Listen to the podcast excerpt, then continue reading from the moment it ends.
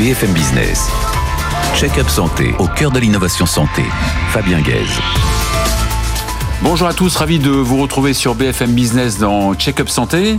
De nombreux professionnels de santé sont devenus de véritables entrepreneurs et d'autres le voudraient, mais ne sont pas toujours euh, armés pour se lancer dans l'aventure euh, entrepreneuriale. C'est la raison pour laquelle euh, Anne-Laure Giraudot, avocate, a créé Doctopreneur, le club des professionnels de santé qui veulent entreprendre.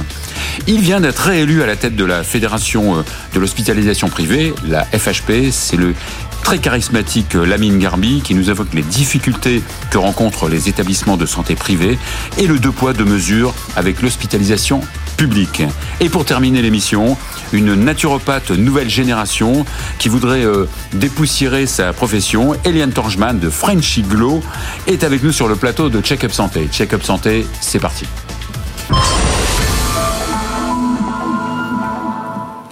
Anne-Laure Giraudot, bonjour. Bonjour. Alors vous êtes euh, avocate au barreau de, des Hauts-de-Seine. Exactement. Euh, vous avez très longtemps travaillé euh, dans un cabinet international au, Luxembourg, c'est bien ça? Exactement. Vous êtes experte en restructuration, en structuration de projets d'investissement pour les professionnels de santé et vous avez cofondé en 2023 le club Doctopreneur avec maître Sarah Andfou Nana et Agathe Niqueux, c'est bien ça? Exactement. Il fallait les citer quand même. Exactement. Alors, est-ce que fonder euh, une entreprise quand on est professionnel de, de santé, c'est compliqué ou particulier?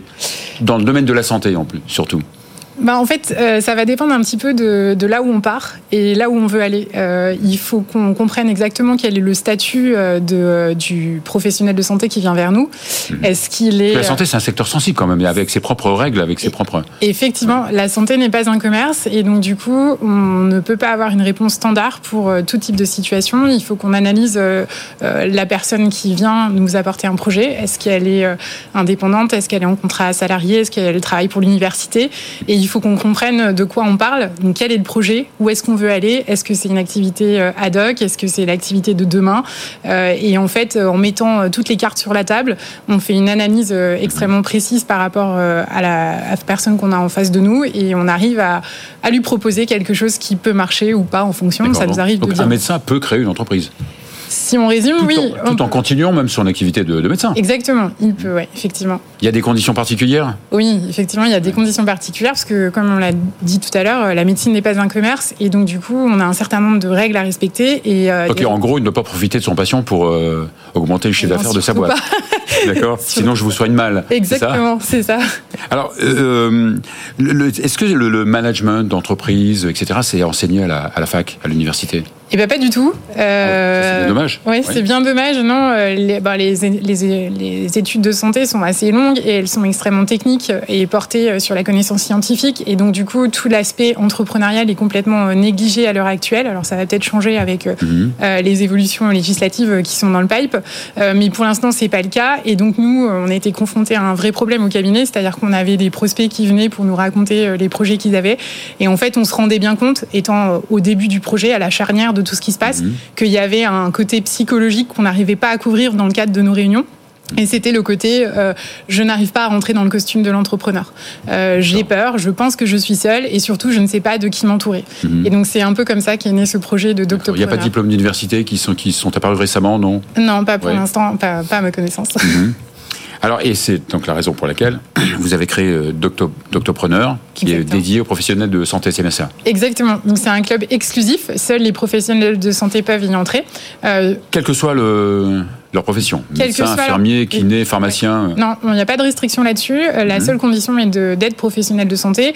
Et donc, du coup, pour avoir ce côté euh, fermé, on diffuse uniquement nos, interviews, parce que c'est on fait un contenu audio de podcast sur LinkedIn et sur Facebook. Donc, il faut rentrer, pour rentrer dans le groupe, il faut montrer patte blanche. Et à ce moment-là, vous avez accès à ces retours d'expérience de la part de professionnels. Donc, quelle est la mission plus précise de Doctopreneur? Nous, c'est de casser les codes, de, enfin, de casser les barrières entrepreneuriales pour les professionnels de santé. Mhm. Voilà, ça c'est notre objectif. Et leur, et leur montrer que euh, tout est possible. Leur montrer que c'est possible, euh, leur montrer que ça se fait pas euh, en deux temps, trois mouvements, que ça nécessite parfois un certain des, réajustements. Leur montrer que parfois il y a des difficultés, qu'il faut dédier du temps à son projet, qu'il faut s'investir dedans pour qu'il arrive mhm. à bout.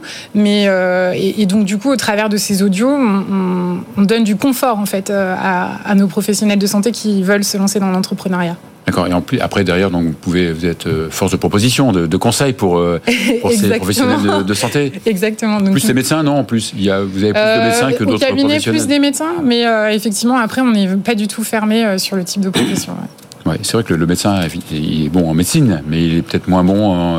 Euh, Alors le médecin est bon en médecine, il n'est pas mhm. forcément toujours bon en entrepreneuriat, mais surtout ce qui se passe aujourd'hui, c'est qu'il y a un vrai burn-out dans la, dans la profession euh, médicale euh, que vous mhm. connaissez certainement plus que moi.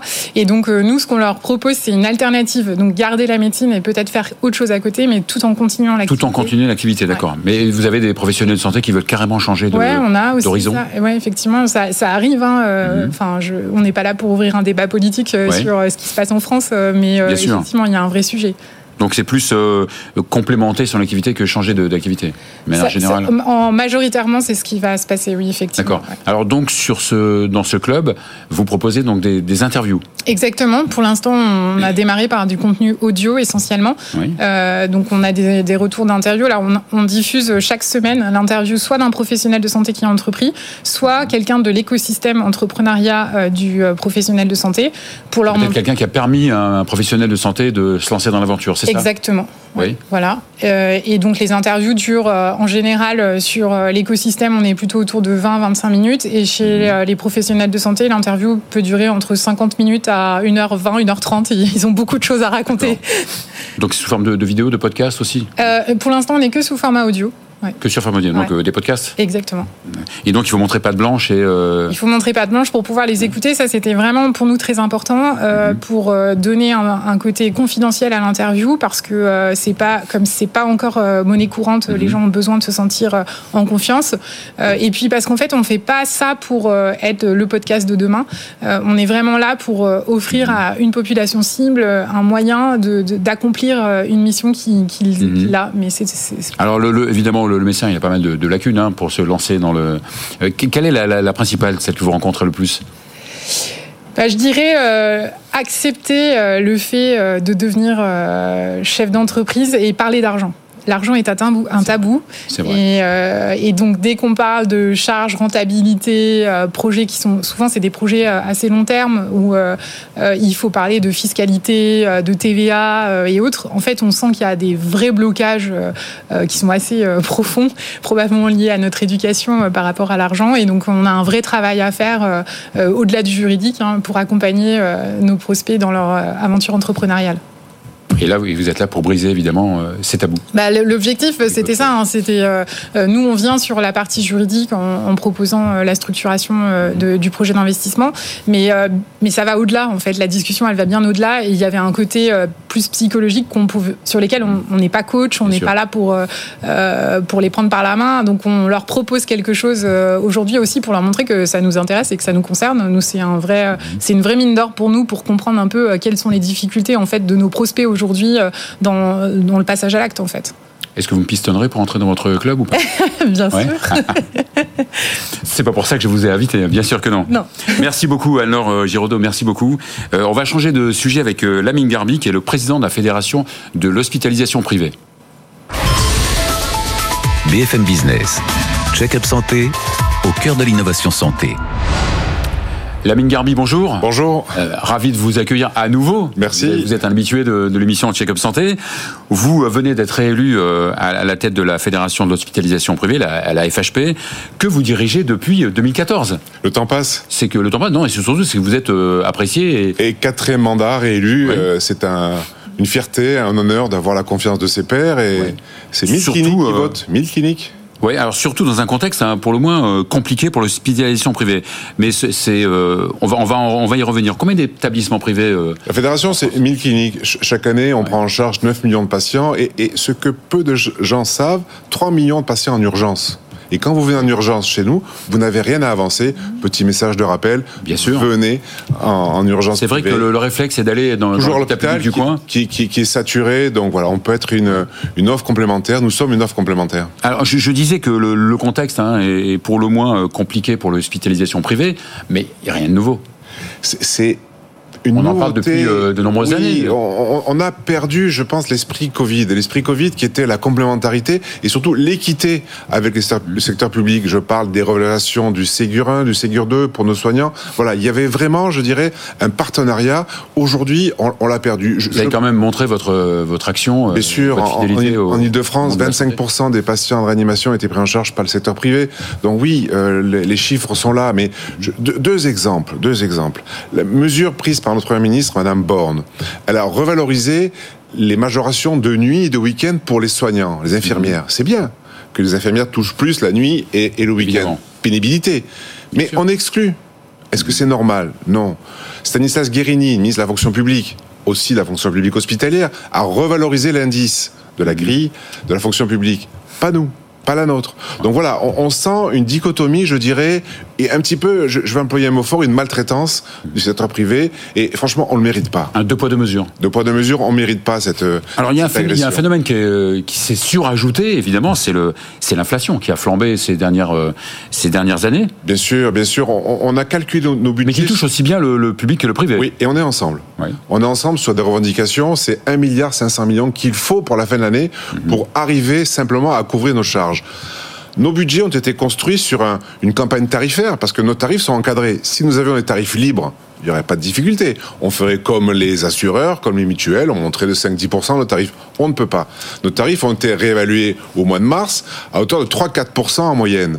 L'inflation, c'est plus 10. Donc comment voulez-vous arriver à équilibrer un budget, un compte d'exploitation avec de plus en plus de patients? Parce que l'hôpital public a du mal a du mal à retrouver le chemin des blocs opératoires. Et, c'est le président, mon homologue, qui, le dit euh, lui-même, Arnaud Robinet, mhm. ils n'ont pas retrouvé l'activité d'avant Covid 2019. Donc cette activité, c'est nous qui la faisons, qui la faisons, qui la prenons en charge. Ouais. Et pourtant, c'est l'État qui détermine euh, les ressources financières des établissements. Bien sûr, bien sûr, nous sommes tarifs encadrés. On ne peut absolument pas faire varier euh, nos budgets. Alors comment peut-on compenser ces effets de, l'inflation?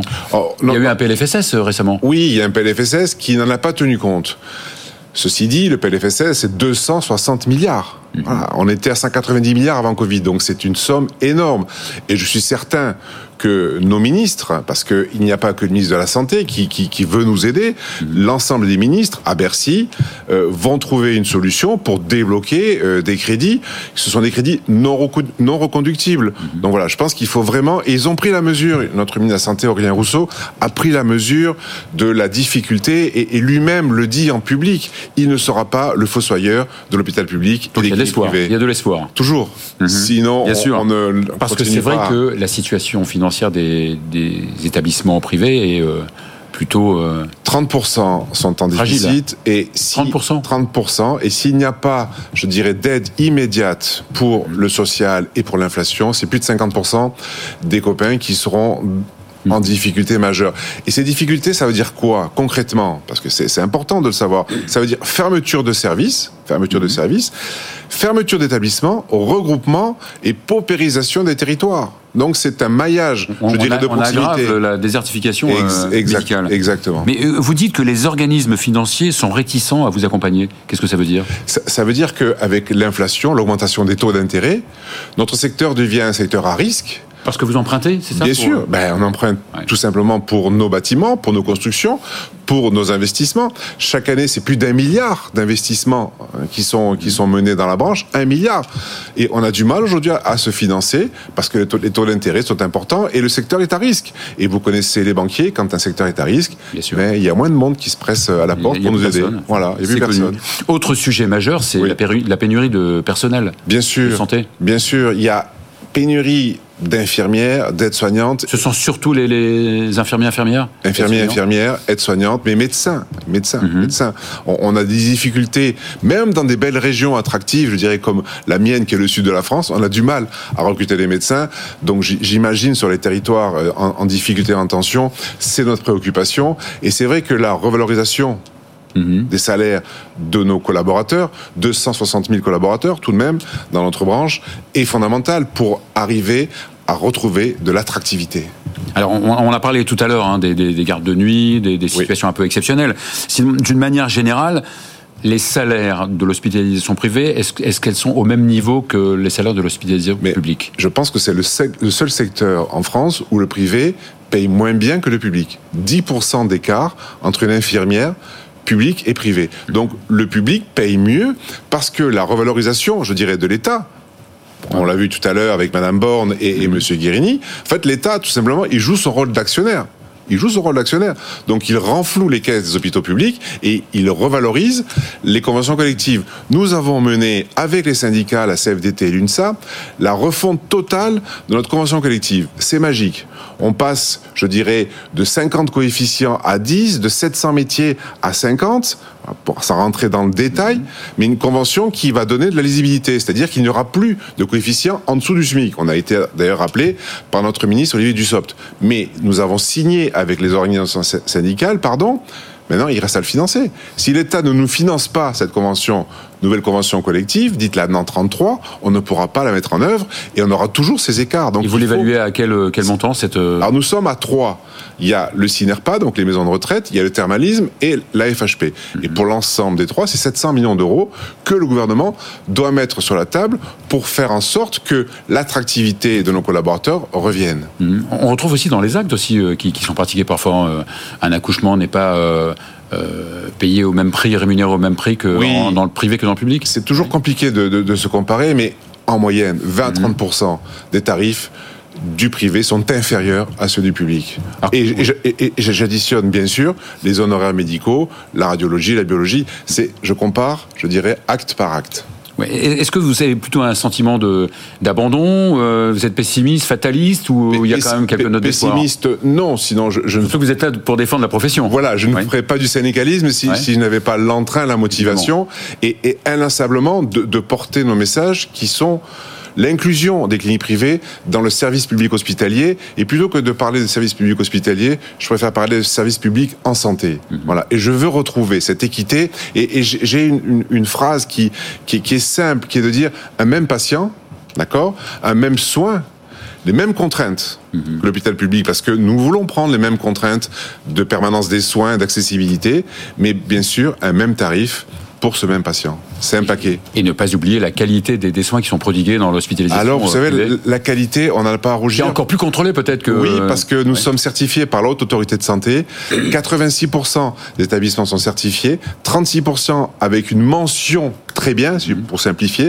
36%, 36 mention très bien. Donc je suis fier de la profession parce que le juge de paix, c'est quand même la Haute Autorité de Santé qui nous contrôle tous les 4 ans et de manière très pertinente parce qu'ils viennent dans l'établissement pendant une semaine. Donc euh, il n'y a pas de doute sur la qualité d'évaluation. Eh bien, merci Lamine Garbi et bravo pour votre combat. Vous revenez quand vous voulez dans l'émission Check-up Santé. Merci bien. Merci. Donc, on va à présent euh, accueillir euh, Eliane Torjman de Frenchy Glow qui veut dépoussiérer la naturopathie. BFM Business. Check-up santé au cœur de l'innovation santé. Eliane Tangeman, bonjour. Bonjour. De French Iglo. Euh, vous êtes euh, naturopathe certifié, euh, une naturopathe quand même extrêmement suivie sur les, sur les réseaux sociaux. Alors, est-ce que vous trouvez que les Français se dirigent plus à l'heure actuelle vers des, des médecines plutôt alternatives toujours évidemment en complément de la médecine classique.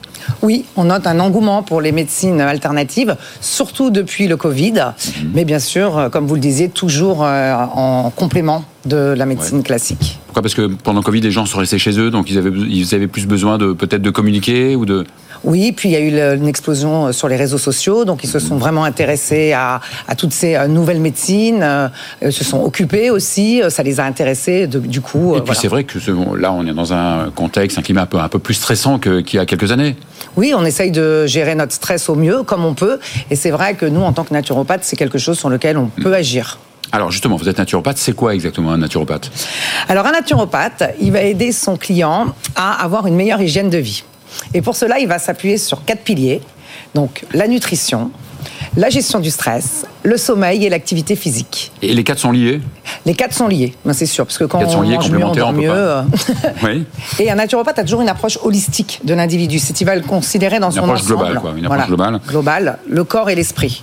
Sauf que vous voudriez un petit peu euh, donner un peu plus d'éclat, le glow, euh, d'éclat à votre profession, la rock'n'roll, j'appelle ça la, le rock'n'rolliser, la rock'n'rolliser, la dépoussiérer, euh, c'est ça? La pas, glamouriser asso- pas associer le- la naturopathie à, à manger de, des graines? Pas du tout, exactement. Donc moi, j'essaye d'apporter mon énergie, ma vivacité, mon dynamisme. Mon background aussi, et euh, de glamouriser euh, ce côté, euh, ce domaine, ce domaine d'activité. D'accord, donc c'est donc la santé et le bien-être. C'est la santé, le bien-être, le wellness à 360. Ouais, donc vous dites que quand on est, quand on est plus beau, plus belle, on est en meilleure santé? Oui, puis on a plus le glow, on est en meilleure santé, on fait plus attention à soi, c'est un cercle vertueux. Mhm. Alors vous, euh, évidemment, vous, vous, euh, vous communiquez principalement sur votre euh, Instagram, Oui. qui s'appelle Frenchy Glow. Oui. Oui. Oui, je communique. Ben alors, on partage mes journées, hein, mes journées professionnelles. Donc, je communique quotidiennement. Et puis, ça va de, de un actif dont je vais parler. et qu'est-ce qu'on voit justement sur ce Alors on voit beaucoup de choses. Donc par exemple, je vais parler, là j'ai parlé il y a deux trois jours de spiruline puisque c'est un actif qu'on recommande beaucoup à cette période de l'année.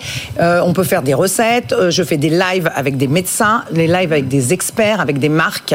Euh, je donne beaucoup de conseils, des beauty tips, des, des tips de santé, des vitamines, des minéraux.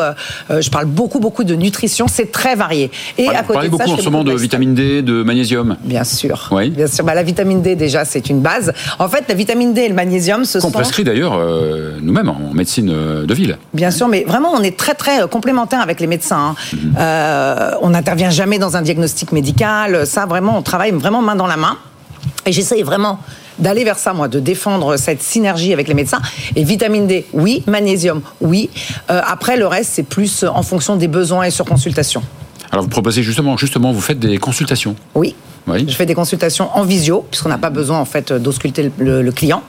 Et donc, euh, oui, oui, je fais des consultations euh, quotidiennement en visio, Donc en one-to-one, évidemment. en one-to-one, et avec un suivi personnalisé euh, ensuite. Mhm. Vous organisez aussi des conférences? Oui, j'organise des conférences. Ouais. Alors, j'organise plusieurs types de conférences. J'organise des conférences en présentiel. Mhm. Et donc là, encore une fois, donc j'ai des conférences qui sont ouvertes au public que j'organise moi-même, où on fait venir des En gens France ou ailleurs d'ailleurs en France Ouais. ou ailleurs. Ouais. Voilà, on a, la dernière était à Lyon, euh, puis un petit talk à Paris. Ça peut être sous forme de masterclass, de conférences, de, de talk. Ouais. Et euh, j'en organise aussi euh, par les marques. Les marques organisent pour moi des conférences, donc je viens intervenir en tant, en tant qu'experte euh, sur un sujet. Et j'en organise aussi dans le privé, dans des entreprises, puisqu'aujourd'hui, les chefs d'entreprise se rendent compte que en mangeant mieux, en dormant mieux, euh, en prenant un peu de vitamines et de minéraux, et ben finalement la productivité ben, augmente. Donc ça leur plaît. Il faut que les chefs d'entreprise aillent voir les naturopathes alors. Oui, conseille à leurs euh, employés de- d'aller voir des naturopathes. Alors ça, mais aussi, euh, moi, quand je donne des conférences en entreprise, je- je- autant sur Instagram, les gens connaissent, puisqu'ils Mhm. me suivent quotidiennement depuis quelques années, mais autant en entreprise, ils débarquent. Donc quand je leur dis, ah, un petit déjeuner protéiné, c'est bien parce que ça va sécréter de la dopamine, ah bon, mais nous, on est encore au croissant. Mhm. Donc euh, il y, a, y, a, il y, a, il y a du travail. Alors justement, donc un- quelques exemples. Justement, vous avez des, des stories euh, tous les jours. La dernière, vous parlez de quoi sur la dernière? Alors la dernière, on parle de konjac. Le konjac, c'est une plante en fait qui va nous permettre de faire euh, des pâtes et du riz avec la calorie d'une carotte. Et euh, donc euh, hier, par exemple, on a fait des recettes. Donc le konjac, ça n'a pas beaucoup de micronutriments, c'est surtout riche en fibres. On essaye de le pimper avec des micronutriments. Et pour cela, on a fait des recettes avec une chef. On a fait des recettes festives, mais en même temps, ben pas très caloriques. Ouais. Et euh, voilà. Et on encourage le plaisir aussi. Ça va être compliqué pendant les, les fêtes de Noël de, de manger euh, nature. Alors, ça va être compliqué, mais moi, moi, je suis pas du tout euh, un ayatollah. C'est-à-dire que je dis aux gens de profiter et de ne pas culpabiliser. Je demande de la règle du 20-80, hein, comme tout le temps. ouais. 80% du temps, on a une healthy attitude. 20% du temps, on fait ce qu'on veut, mais on gère ses écarts. On ne laisse pas les kilos s'installer. Je dis toujours d'ailleurs que le plaisir, c'est aussi un médicament. Je suis tout à fait d'accord avec vous. Merci beaucoup, merci beaucoup Eliane Torgeman. Je rappelle, de Frenchy Glow, c'est votre Instagram. Merci beaucoup. Merci, c'est la fin de cette émission. On se retrouve euh, la semaine prochaine. BFM Business. Check-up santé au cœur de l'innovation santé.